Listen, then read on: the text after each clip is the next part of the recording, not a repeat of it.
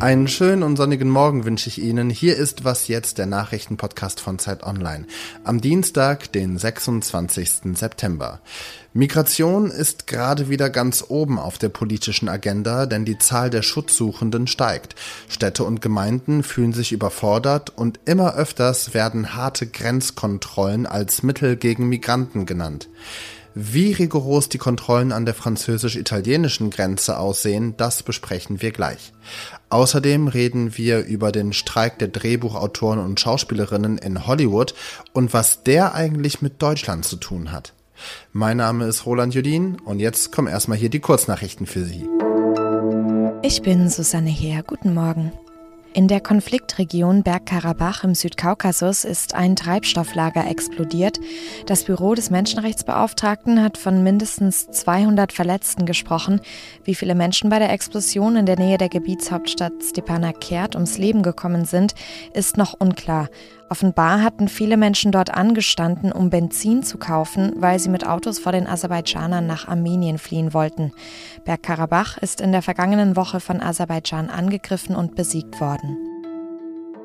In München wird heute an die Opfer des Oktoberfest-Attentats mit einer Gedenkfeier erinnert. 1980 wurden durch ein Bombenattentat 13 Menschen getötet und mehr als 200 verletzt. Es gilt als schwerster rechtsextremer Terroranschlag der Bundesrepublik in Nachkriegsdeutschland. Redaktionsschluss für diesen Podcast ist 5 Uhr. Flüchtlinge, Migration, Aufnahmekapazität und Abschiebungen. Das sind Wörter, die tauchen gerade wieder fast überall in den Nachrichten auf, denn Kommunen in Deutschland rufen beim Bund nach Unterstützung, um die steigende Zahl an Schutzsuchenden zu versorgen. Die Union schlägt erneut eine Obergrenze für Geflüchtete vor, aber nicht nur in Deutschland wird heftig über Migration diskutiert. Politikerinnen und Politiker in ganz Europa wollen die Migration stark reduzieren. Frankreich zum Beispiel bereitet sich schon auf mehr Migrantinnen vor und sucht unter anderem im französisch-italienischen Grenzgebiet mit Drohnen und Wachhunden nach Menschen. Annika Jörres berichtet für Zeit Online aus Frankreich. Sie hat zu den vehementen Grenzkontrollen recherchiert und war in den Grenzorten Menton, auf französischer Seite und Ventimiglia auf italienischer Seite. Annika, moin erstmal. Von Ventimiglia über die Grenze ins französische Menton sind es nur 20 Minuten mit dem Auto. Aber für Migranten ist es eine kaum überwindbare Grenze. Du warst dort, wie schaut's da aus? Ja, es ist ähm, tatsächlich ein bisschen erschreckend, was da gerade abläuft, weil das ist ja eigentlich eine innereuropäische Grenze, also zwischen Italien und Frankreich, die ja eigentlich äh, durchlässig ist. Nun ist es aber so, dass wenn man da mit dem Zug über die Grenze fährt, was die meisten äh, tun, weil da unten nur eine ziemlich verstopfte ähm, Küstenstraße ansonsten ist, also in diesen überfüllten Zügen äh, steigen halt dann immer direkt im ersten französischen Ort äh, hochbewaffnete Grenzbeamte ein und die machen dann wirklich eigentlich diese verbotene Gesichtskontrolle, gucken also, wer sieht irgendwie nicht weiß aus oder wer könnte irgendwie Flüchtling sein, ziehen diese Leute dann raus aus dem Zug in wenigen Momenten und die werden dann mehr oder weniger abgeführt. Also die werden so ein bisschen wie Häftlinge äh, behandelt. Und warum?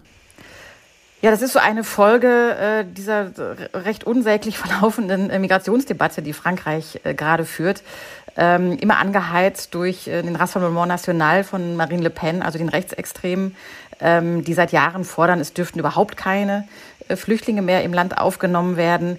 Ähm, die konservativen Republikaner stoßen eigentlich gerade ins, ins selbe Horn und wollen sich sogar in diesem Punkt von der EU verabschieden und ähm, da die eigene äh, Abschottungspolitik verfolgen. Und Macron folgt im Grunde genommen jetzt auch so ein bisschen dieser rechten Strömung und sagt, ja, wir lassen noch ein paar Leute ins Land sozusagen, die ähm, äh, ja, die nützlich sein können, also die, die Jobs nehmen können, die die Franzosen nicht wollen letztendlich, also beispielsweise Kellnern oder putzen oder auf dem Bau arbeiten. Ähm, und alle anderen werden es schwer haben, reinzukommen. So. Bringen denn diese Grenzkontrollen etwas oder kommen tatsächlich weniger Menschen, weniger MigrantInnen ins Land? Äh, das eben nicht. Das ist halt genau das, was ich auch da erlebt habe. Ich habe ja da vor Ort mit äh, Flüchtlingen gesprochen, die auch vor wenigen Tagen noch eben auf, auf Lampedusa waren, der italienischen Insel. Und ähm, die wollen halt unbedingt weiter. Also die meisten von ihnen sprechen ja Französisch, kommen aus den ehemaligen französischen Kolonien, äh, aus afrikanischen Staaten, Elfenbeinküste beispielsweise. Und ähm, die wollen halt weiter, weil sie möglicherweise Verwandte haben in Paris oder einige wollen auch weiter nach Großbritannien, einige auch nach Deutschland. Also die allerwenigsten wollen in Italien bleiben und die versuchen halt tatsächlich alles, obwohl sie wissen, dass sie ihr Leben riskieren. Und tatsächlich haben bislang eigentlich diese, ähm, ja, diese massiven Maßnahmen vor allem dazu geführt, dass viele Menschen ihr Leben verloren haben. Nämlich 40 dieser Flüchtlinge, darunter auch äh, sehr junge Menschen und Frauen, und Kinder ähm, haben ihr Leben verloren, weil sie sich beispielsweise auf Zügen verstecken wollten und dann Stromschlag bekommen haben. Oder sie wurden von Autos überfahren, weil sie im Autobahntunnel äh, lang gelaufen sind. Also das sind schon ähm, ja eigentlich sehr schreckliche Folgen dieser Politik. Sagt Annika Jörre. Sie berichtet für Zeit Online aus Frankreich. Danke dir, Annika. Sehr gerne. Und sonst so? Viele Dinge, die ich als Kind geliebt habe, sind heutzutage aus Klima- und Umweltsicht problematisch. Bestes Beispiel Nutella, Stichwort Palmöl. Aber auch meine Transformers und Power Ranger Figürchen sind höchstwahrscheinlich nicht klimaneutral und umweltschonend hergestellt worden.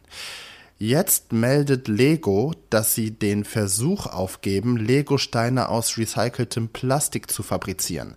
Die Financial Times berichtet, dass die recycelten Steine zu weich seien und nicht so aussehen und sich anders anfühlen würden als herkömmliche Lego-Steine. Außerdem sei die CO2-Bilanz bei der Herstellung von Recyclingsteinen höher ausgefallen. Der dänische Spielzeughersteller sagt, er wolle nun schauen, wie die einzelnen Produktionsschritte bei den Plastiksteinchen nachhaltiger gestaltet werden können. Also, meine Mutter hat mein altes Lego noch in der Kiste im Keller stehen und ich würde sagen, alte Steine wiederzuverwenden ist das klimaneutralste und nachhaltigste, was es gibt. Den Sommer über war es in Hollywood außergewöhnlich ruhig, denn sowohl die Gewerkschaft der Drehbuchautoren und Autorinnen als auch eine Schauspielgewerkschaft mit rund 160.000 Mitgliedern haben gestreikt. Heute meldet die Writers Guild of America, die Gewerkschaft der Autorinnen, ein Durchbruch. Sie hätte mit den Produzenten und Studios eine vorläufige Einigung erzielt und die könnte es ermöglichen, bald wieder zu arbeiten, sagt die Gewerkschaft. Weitere Details sind nicht bekannt. Klingt alles noch sehr vorsichtig, aber zumindest positiv. Die Gewerkschaft der Schauspielerinnen meldet noch keine Verhandlungserfolge. Warum die Streiks in Hollywood auch die deutsche Filmbranche betreffen, darüber spreche ich mit Hans-Werner Meyer. Er ist im Vorstand vom Bundesverband Schauspiel und als Schauspieler bekannt aus Filmen wie Der Bader-Meinhof-Komplex oder Krimiserien wie Letzte Spur Berlin im ZDF. Die Autoren und Autoren in Hollywood, die wollen ja, genau wie die Schauspielkollegen, mehr Geld, bessere Arbeitsbedingungen und Regeln für den Einsatz von künstlicher Intelligenz. Ähm, ehrlich gesagt, von außen betrachtet, wirkt es so, als würde die Branche eigentlich florieren. Es gibt zahllose Streaming-Anbieter, es gibt Filme und Serien für jeden noch so nischigen Geschmack. Woher kommt der Frust? Der Eindruck, dass die Branche floriert, der ist zwar einerseits richtig, weil immer mehr produziert wird, aber es wird immer mehr für immer kleineres Publikum produziert. Auf den Streamern gibt es halt immer mehr Nischenpublikum und die kriegen alle ihre Filme und alle ihre Serien, aber es sind eben auch immer weniger, die sie gucken. Aber die große, große Frage, weswegen es jetzt diese beiden Streiks auf einmal gegeben hat, ist vor allem die Frage nach KI und nach der Regelung von KI. Das ist eine Zukunftsfrage. In der Branche ist es so, dass die Gefahr besteht, dass KI ganze Branchen ersetzen wird. Und das, dem versuchen, versucht man natürlich jetzt durch Verhandlungen vorzugreifen und ähm, vorzubeugen. Haben Sie den Eindruck, dass auch in Deutschland ähm, also dass die deutsche Filmbranche die gleichen Probleme hat, allen voran das Problem der künstlichen Intelligenz? Das Problem haben wir alle, natürlich. Nun ist es so, dass in Deutschland das meiste, was hier produziert wird, das ist momentan noch nicht günstiger mit KI zu produzieren. Aber wenn es das wäre, dann wäre es, hätten wir das Problem jetzt schon. Man kann es daran sehen mit dem, mit dem Bodyscanning. Also wenn, äh, wenn man sich äh, scannen lässt äh, und man, es gibt einen Avatar von einem, dann kann der theoretisch eingesetzt werden. Das wird bei Komparsen, Komparsinnen und Komparsen jetzt schon gemacht, aber es ist noch sehr, sehr teuer und sehr aufwendig. Darum braucht man dafür auch sehr hohe Budgets, um das machen zu können. Aber das ist ein Problem, das wird auf uns zukommen. Sind Sie selbst schon einmal mit künstlicher Intelligenz aneinander geraten, wenn ich das so sagen kann? Nein, äh, ich bin, äh, ich habe das noch nicht gemacht. Ich bin noch nicht in die Lage gekommen, aber ich kenne äh, Kolleginnen und Kollegen, bei denen das gemacht wurde. Und da steht dann in den Verträgen auch gleich mal drin, dass man alle seine Rechte an diesem Avatar abgibt. Das ist natürlich, wird vor keinem Gericht stand, standhalten, aber man müsste erst mal klagen, um das festzustellen. Das heißt, das wird jetzt einfach mal gemacht und man versucht sich sämtliche Rechte zu sichern und äh, geregelt werden kann es ja später noch. Also wo kein Kläger, da kein Richter. Sagt Hans-Werner Meyer vom Bundesverband Schauspiel. Vielen lieben Dank fürs Gespräch. Sehr gerne. Und damit geht was jetzt an diesem Morgen zu Ende. Heute Nachmittag hält sie dann meine Kollegin Simon Gaul auf dem Laufenden. Mein Name ist Roland Judin. Schönen Dienstag Ihnen noch. Frankreich wurde auch schon tatsächlich elfmal inzwischen äh, vom Europäischen Menschenrechtsgerichtshof angemahnt, äh, speziell minderjährige Flüchtlinge anders zu behandeln. Also es gibt schon verschiedene ähm, Institutionen, die sagen, das geht eigentlich nicht. Aber es gibt halt ähm, sozusagen niemanden, der jetzt Frankreich dazu zwingen könnte, offenbar, weil es läuft schon sehr lange so.